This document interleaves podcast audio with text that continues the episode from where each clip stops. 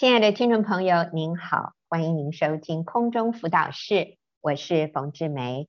呃，今天我请一位姐妹先分享她的见证。姐妹的名字是以琳，她的见证的题目是逃离试探，非常精彩，请听。因着婚姻风暴，我加入了学员网络妇女小组。学员小组教导的真理，像一针又一针的强心剂，让我枯萎的生命重新燃起希望。我不再把先生是否爱我，当成我活下去的全部价值和意义。我与神重新连结，我明白自己是神的孩子，更明白我被造的意义和价值。我想有很多像我一样在婚姻风暴中的姐妹们。在生活中会遇到各样情感的试探，尤其当我们的先生暂时还不能与我们有正常的夫妻关系时，我们受到的诱惑的可能性会更大。记得婚姻班的讲员在讲座中多次教导姐妹们要逃避试探。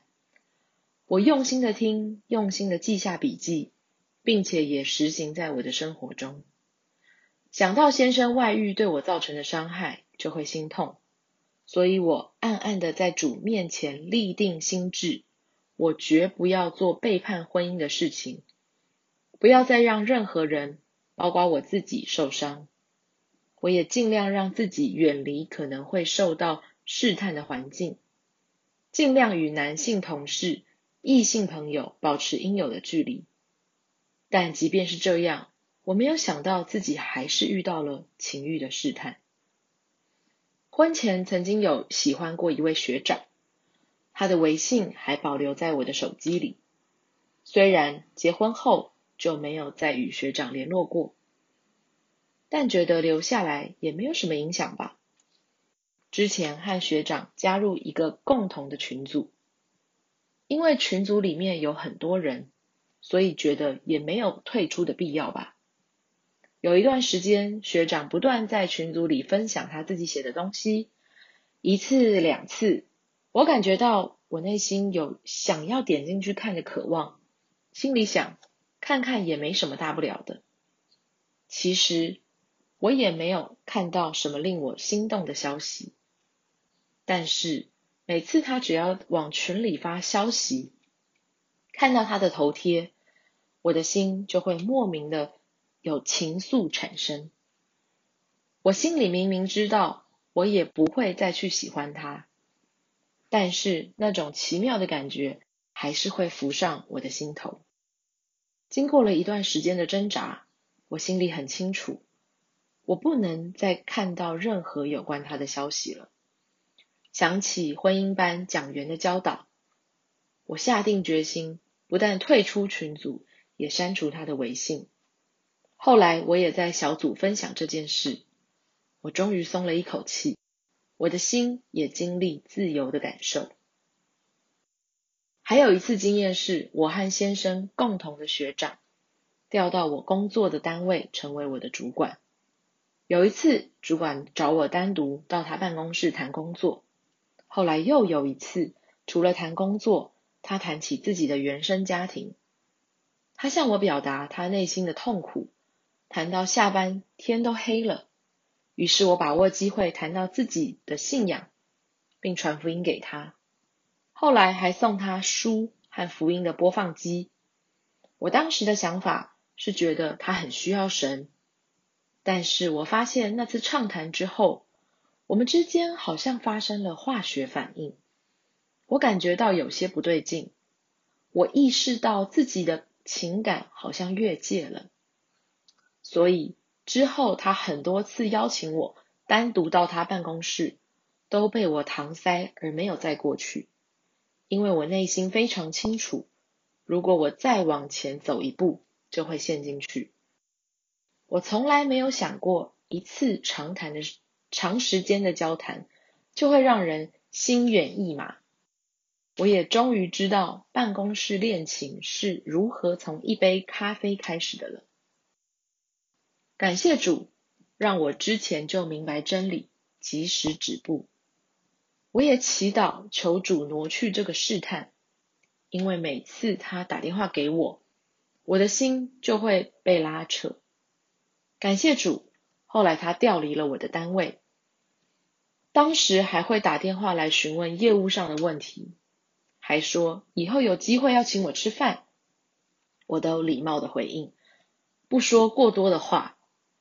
时间久了，电话也就越来越少了。好感谢主帮助我学习如何逃避试探。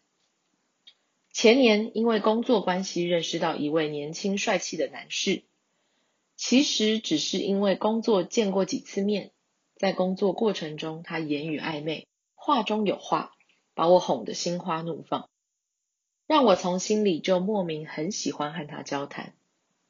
后来工作结束以后，还发讯息给我。邀请我加他微信，我心里很清楚试探又来了，所以我拒绝了他的要求。今年他又因工作与我连结，打电话来就言语暧昧，见面后还特别把他微信的号码显示给我，当面要求我加入他的微信，并且还问我是否结婚了。我心里享受被爱慕，又觉得好笑。我当时立刻告诉他，我孩子都上小学了，当然结婚啦。感谢神，后来我还是没有加他的微信，但我也意识到，其实自己的肉体是多么软弱，多么喜欢听别人奉承的话。有位姐妹对我说：“怎么对方几句话就让你心春荡漾，怦然心动？”这也提醒我，让我明白我是多么不堪一击，所以我好需要耶稣给我智慧，给我逃避试探的力量。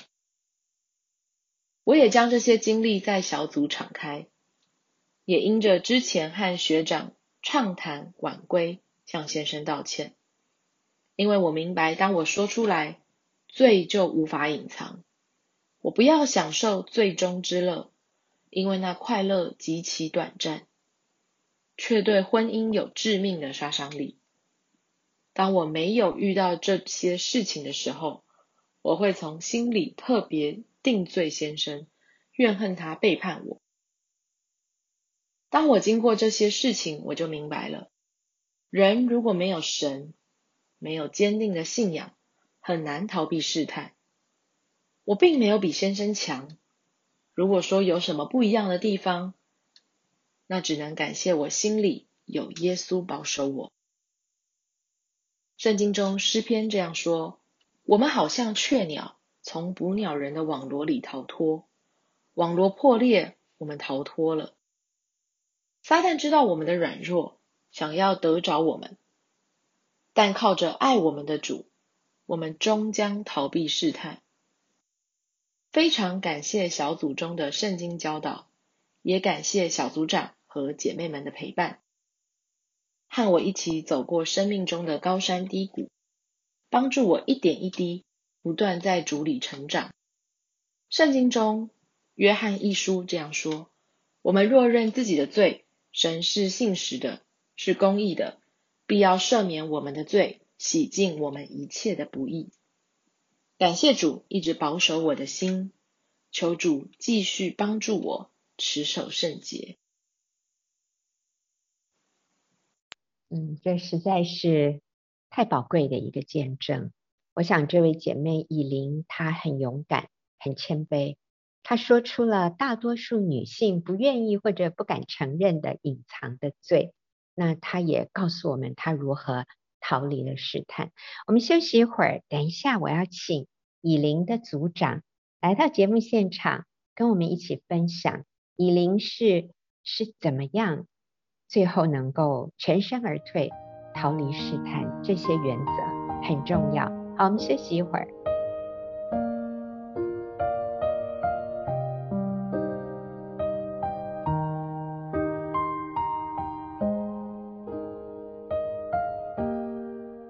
朋友，您现在所收听的是空中辅导室，我是冯志梅。那我今天请到了以琳的组长维尼来到节目里面，跟我们分享一下啊，我们回应一下刚才以琳的见证。维尼你好，冯姐好，各位听众朋友，大家好。我在想啊，刚才你的组员以琳，她分享到她遇到的试探啊，好像都是比较是有的是在工作场所，有的不见得是。我想他也举出了这三种不同类型的试探。呃，你要不要帮我们分析一下他面对哪三种？我觉得也是大部分的女性会遇到的三种不同的试探。嗯，好。嗯，我觉得第一种呢，比较像是在社群的媒体上，那虽然没有实际的互动跟接触，可是内心呢就会产生情愫，然后感觉也会很容易被吸引跟牵动，嗯，是像处于一种单恋的状态，但也是一种试探，虽然封闭，但是会让自己就很容易陷入这个试探的网络群体里面。我印象中哈，这个。呃，以琳在见证里面，她说，呃，我那时候想，嗯、反正又不是我跟他呃一对一个别的，我在这个群体里面应该没有关系吧？啊，嗯，然后又说他贴出来了一些贴文，呃，我很想点进去看，然后我心里想看一下，应该没有关系吧？啊，嗯、呃，我也知道我是不可能爱上他的，所以。应该没有什么关系，我觉得你知道吗？这就是试探。你做的每一小步，嗯、你都会好像有一点自我解释，就是说这个应该没什么关系，我又没有和他直接互动，应该没有关系。嗯、可是其实真的就产生情愫，嗯、哎，那他很棒。后来他就他就删除了，还是他退出了啊？所以第一种是在社群媒体上或者是在网络上，你跟那个人其实并没有。实际的接触，可是你就已经好像单恋、暗恋上他了。好，那第二种呢？第二种呢，就是像同事之间，因为有工作，然后有互动，对方呢跟姐妹分享她的成长过程的经历，这呢、嗯、比较属于谈心的层次。嗯，所以呢彼此呢就会产生了好感，还有感到被了解。对方也有提到呢，要请姐妹吃饭，也还好姐妹没有答应。后来还好，她打电话来的次数越来越少了。嗯，然后他也很，就是他也让对方明白说他不愿意发展关系，然后让对方知难而退。是，其实这个也好危险哦。啊、嗯呃，甚至这个呃以琳啊，就是这位姐妹，她还说我我就突然有。有那个感动，我很想跟他传福音哎，她当然也确实有跟他传福音。有的时候我们是出于、嗯、对我们很关心他，我我甚至想把福音传给他，可是因为我们不明白男女之间的这个界限的重要，所以他最后说，嗯、我发现一次深入的谈心就能够产生情愫，这是真的。嗯所以不要以为我只是在跟他传福音，我的动机是好的，是对的，而我们轻忽了这样的试探。还好这位姐妹她后来就呃没有回应，她要请她吃饭呐、啊，她都没有回应，还好，那也还好。这位同事被调离了原来的单位，嗯，那你知道吗？因为姐妹没有回应，所以。电话打来的次数就渐渐少了，所以各位你知道吗？当你不回应，当你表明我没有要跟你持续的建立什么样的关系的时候，其实对方也是很敏感的，他会知难而退、嗯、啊。是那种不知难而退的男人，你更要 拒绝，那那种可能就要非常清楚的拒绝啊，那那种危险更大。但是呃，这位男士我觉得还算是。也是也是有是非对错之心，我我觉得他看到这位姐妹没有再给他回应，他也他也停止了。我说这也是上帝极大的保守，所以你不回应他就懂了啊。那这个真的就是我们要小心，有的时候我们会想说要传福音，以至于我们容许。对方跟我们有更深入的交谈，那这个是绝对绝对要避免的。好，那我们来看第三个，他的第三个情况是什么？第三个情况呢，是年轻的男士主动明显的追求，那姐妹呢就享受在被仰慕和被追的虚荣里面。她虽然知道呢这是不对的，却没有断然的拒绝。还好最后持守住，没有加对方的微信，否则后果不堪设想。是，呃，其实他在这个呃叙述里面，他提到说。其实我很享受，呵呵，很享受被追的感觉。那我认为这是女人的一个弱点啊。我们身为女性，我们我们都会有这样的一个软弱，就是当有一个男人非常强势、猛烈的追求我们的时候，我们难免都会心动。我们会心动哎，那请记得，这种男人很可恶，你更要。离他远一点，因为你是你是有家庭的，你是有婚姻的，他还要这样追求你，他真的是他的品格有非常大的瑕疵，所以这种我们更不应该回应。可是有的时候我们心里会觉得好舍不得哦，好舍不得跟 他断掉那个联络，因为被追求的感觉，哎，真太美妙了，是不是？但是这个姐妹。她做了很棒的事，她她后来是怎么做的？嗯，她后来告诉对方说她自己是有家庭，然后是有孩子的，嗯嗯，对，然后她其实也把她所发生的一些经历，然后在小组里面敞开，让他可以更有力量的去面对这个年年轻男士的诱惑，这样。对，所以啊，呃，属于一个。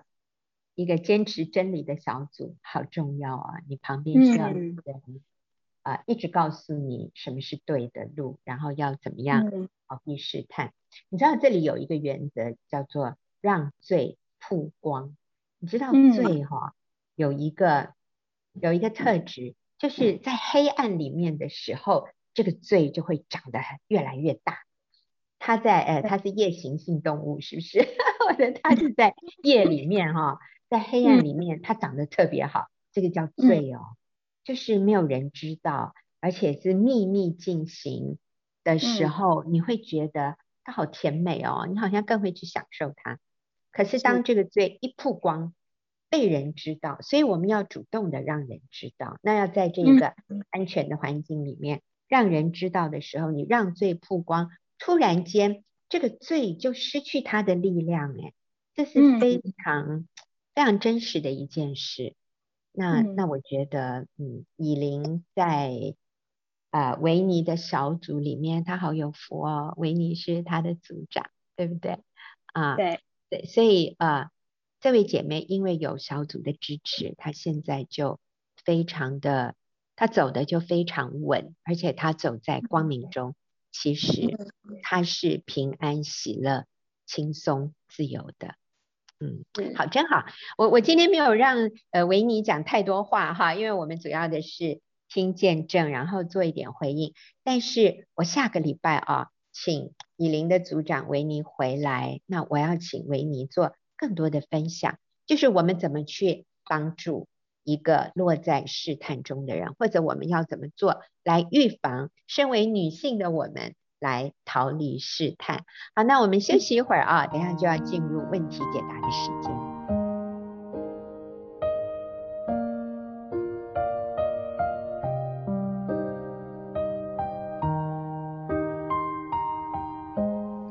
朋友，您现在所收听的是空中辅导室，我是冯志梅。进入我们问题解答的时间，那今天是秀敏跟我一起回答问题。秀敏你好，冯姐好，大家好。好，那我们今天要回答的这一个问题哈，是啊、呃，这位姐妹说，我现在与先生是目前分居，然后我们有一个两岁的孩子，先生现在逼迫我要离婚，那我呃，他的意思是他很犹豫啊，他说我在婚前就发现先生、嗯、呃手机里面跟女人有。暧昧的讯息，那那时候我们就吵得很厉害，后来还是结婚了。啊，结婚之后，我跟婆婆的关系有很多的对抗，所以现在连婆婆也逼着我们要离婚。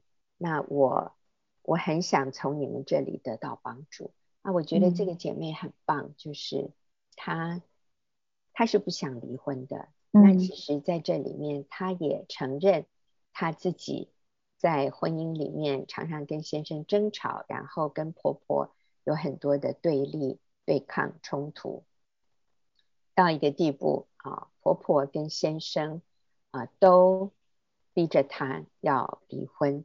啊、呃，但是我看到的就是她，她是愿意挽回的，所以我觉得这个姐妹好棒，嗯、她会愿意寻求帮助。好，那所以秀敏，嗯、我们要怎么样的来给他建议呢？是，呃，我想，嗯、呃，看起来就是人际关系好像很复杂，哈、嗯，好像有些时候纠结到后来没路可以走了。嗯，但是我想也是，呃，可以说是很简单，就是我们如果放下自己，回头从基本的重新开始。嗯、那因为他是基督徒，嗯、这位姐妹是基督徒，所以我想那更好，就是我们有神可以帮助我们，我们重新回到神的里面。呃，嗯、呃，就是你会发现，好像我们今天是在解决一个婚姻问题，嗯、其实。呃，我们是要建立、重新建立与神的关系，重新连接与神的关系，嗯、因为所有的这个人际关系里面的这些呃问题发生，或者是一些纠结、一些冲突，呃，都是我们与神的关系里面出了问题，这样子，我们需要重新来与神连接，这样。那所谓的呃与神连接，我想就是再回到神的里面，确定自己是。有价值的，我是神所创造的，我是神所拣选的，嗯、所以我是有价值的。我不会因为这些呃先生的离弃、婆婆的逼婚而就变得没价值。逼离婚，呃，逼离婚，对，逼 婚呢？对，所以呃，我想呃，首先我们需要来到神面前，把这一切都理清，这样，然后确定。上帝今天赋予我的角色使命，对，是什么？那我要怎么活出神托付我在婚姻里面的这些角色？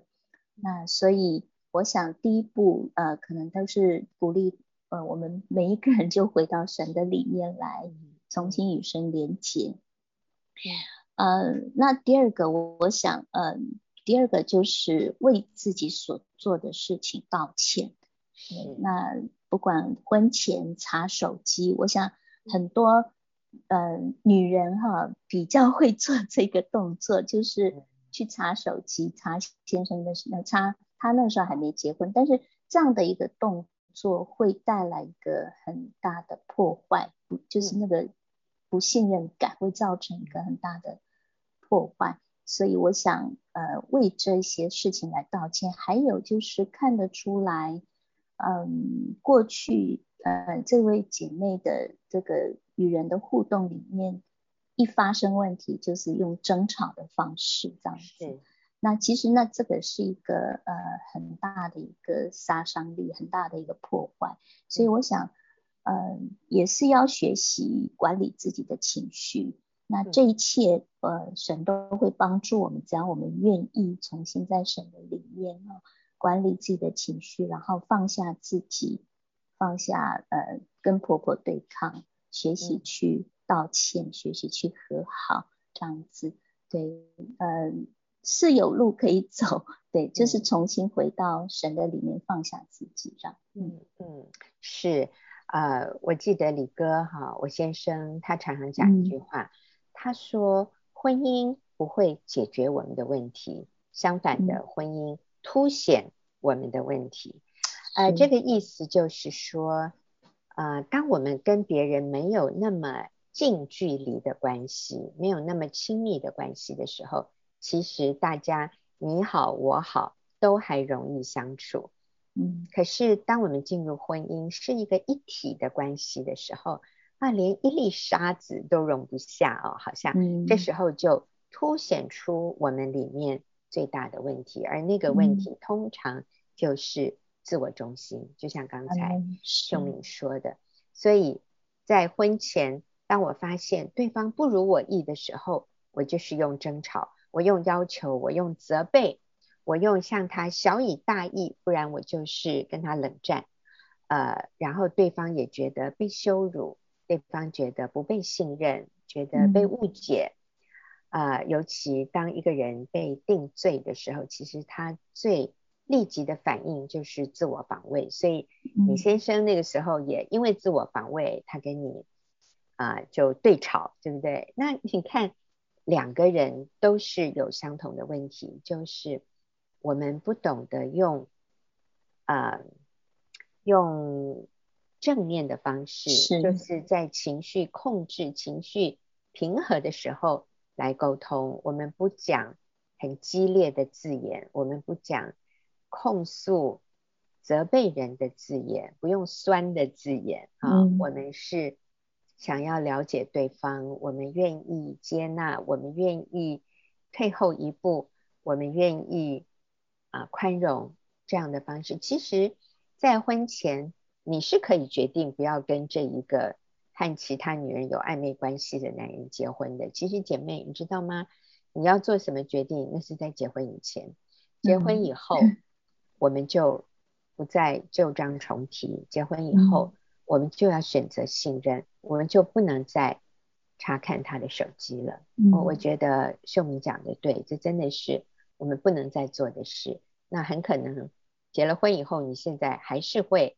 偷看他的手机，或者他已经设了密码，你也打不开了。你看夫妻要这样的彼此防着对方，那真的没有办法合一的啊、嗯哦。所以啊，婚姻凸显出我们自我中心的问题，那这是我要来对付的。是你你是基督徒，你先生不是基督徒，那我在想，很可能上帝也是要透过你来带领你先生，最后感化你的婆婆。也也一起信主，让他们灵魂得救。那我觉得这是上帝把你放在这样的一个关系、这样的一个婚姻里面，一个非常重要的、也非常重要的使命哦。嗯，知道吗？其实我们身边的人就是从我们身上看见耶稣，所以我们谦卑的来为我们曾经犯过的错误道歉。那他们愿不愿意原谅我们？他们愿不愿意按照我们期待的方式回应？那那个就不是我们的责任。但是我有责任为我曾经犯的错误，诚恳、谦卑的去道歉。然后还有就是认定，认定我的位分。我的位分是妻子，是，是媳妇，是我孩子的母亲，而我就是最合适。做我丈夫的妻子的那个女人，我是最合适做我婆婆的媳妇的人，嗯、我是最合适做我孩子的母亲的人。所以，我们认定神给我们这样的一个尊贵，甚至我说这是神圣的位分。嗯，哎，你知道，我们就可以，我们说 act accordingly，我们就会按照我们所认定自己的位分去活出来。嗯，该道歉的，我们就。从神支取力量，我们去道歉。嗯，你知道吗？耶稣，耶稣悦纳我们这样子谦卑的悔改的行为，他绝对会给我们力量。那虽然对方可能有两百个错，可是如果我有两个错，我我就有责任要为我这两个错去道歉。那这个真的是从刚秀敏说的，我们与主连结。我们回到与主的关系，我们想到耶稣怎么爱我，赦免我的罪，那我今天也可以支取这样的赦免，去原谅我的婆婆，原谅我的先生，然后我能够有基督的谦卑来为我自己所犯的错道歉。好，那我们现在就休息一会儿，等一下就啊、继续回来啊、回答听众朋友的问题。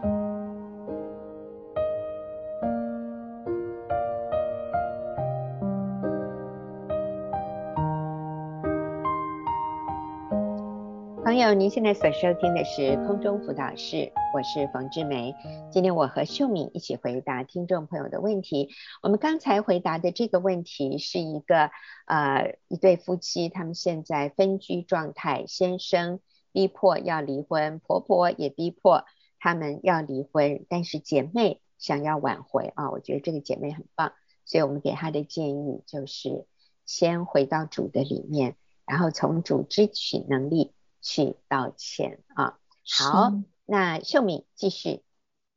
是，呃，我想有一段经文想要，嗯、呃，给这位听众，呃，问问题的朋友，就是约翰福音十二章一到四节哈。耶稣说，这那个时候耶稣是，呃，让拉萨路复活了，但是接着耶稣说，人子得荣耀的时候到了。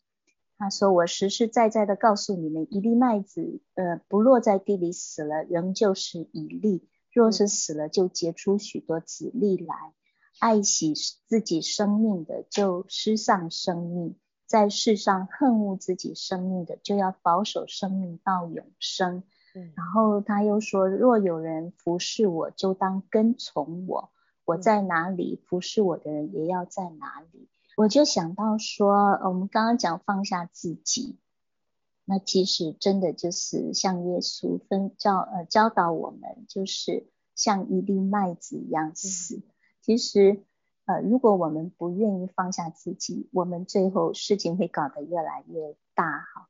可是当我们学习呃放下自己，像那个一粒麦子死了，你就结出很多子粒来，你的生命会变得很丰盛，然后你的生命会影响很多人，那这个是在耶稣里面的原，嗯，这个原则耶，就是他的律，就是当我们越想要为自己争取，越想要爱惜自己的生命的时候，我们反而会失去。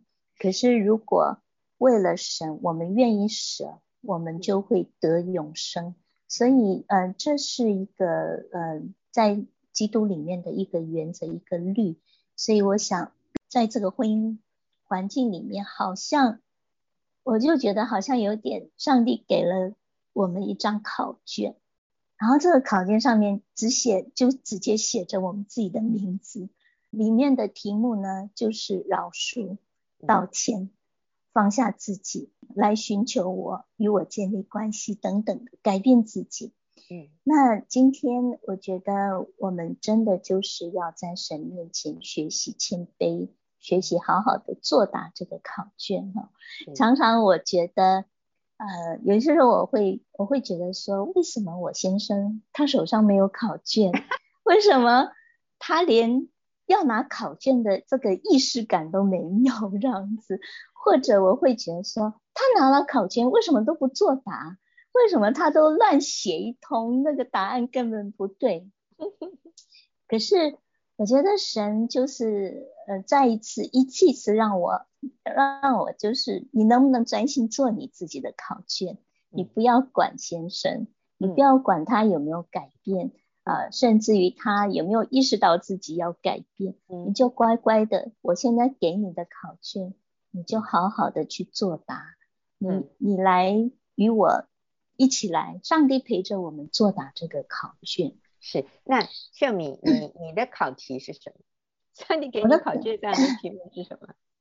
我的考题也不外乎这些，也不外乎刚刚我跟这些这个 这个对问问题的姐妹的回答。我觉得这是我们每一个人的问题，只是放下自我中心是吗？是，不指控他，不论断他，即便好像我们看到的都是事实，呃，先生的问题都摆在眼前，都是事实，可是。他有他的神，嗯，对，我觉得上帝让我看到说，你要不要专心来跟从我？所以，呃，我就不要一直去看。我发现我好容易，好容易，很容易去看他的。啊，上帝说不要偷看，不要偷看，赶快回来做你的考卷。那而且上帝喜悦我们去面对我们的考卷，写我们的考卷呢，就是，其实我的意思就是。呃，我们要改变我们自己，不要，我们不能改变别人，我们只能改变我们自己。那为我们自己所做的负责，然后来改变我们自己的生命。当我们愿意改变我们自己的时候，嗯，神也是很公义的，就会影响我们，我们的生命就会影响呃别人，也影响我们的先生，影响我们最亲密的那个亲近的家人，这样子。好，那因为我们今天还有另外一个题目要回答哈，嗯、那呃这个题目比较短，我请秀敏读一下好吗？好，嗯、呃，这个题目是说曾经离婚，现在双方都有意复合，但老公坚持不要做祷告，嗯、请问在疫情之下，暂时也办不了复婚手续，可以自己两个人祷告后，在没有牧者的祝福下，先恢复关系吗？嗯，好，所以这个情况是他们是离婚状态，但是两个人都愿意复合，可是碍于疫情，嗯、那因为呃问问题的这位姐妹她呃并不是住在台湾，他是住在别的国家哈，嗯、所以我想在那个地方可能现在就是。没有办法去办办结婚手续啊，有这么严重哈？嗯，啊，呃，不过看看有没有，嗯，我想他应该可以上网 Google 问一下。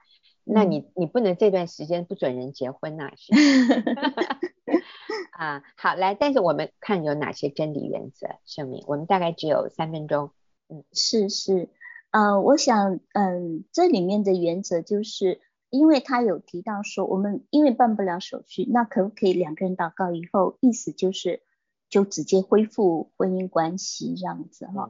嗯、那我想，呃，我们还是要走法律的程序，就是去登记结婚这件事情。嗯、对，那也是一个慎重，也是一个对婚姻的慎重。嗯、那呃，他似乎有，嗯、呃，因为他的问题很短，我。不是那么明白他的意思，但他的意思应该是说，呃，他希望是牧师的祝福，嗯，听起来好像他认为牧师的祝福更比这个比比什么都重要，好像是一个保证，嗯、好像是一个法院法律的认可更重要。是是，还有先生坚持不做祷告啊，好像他认为可能认为这些都会影响他们要恢复关系，其实。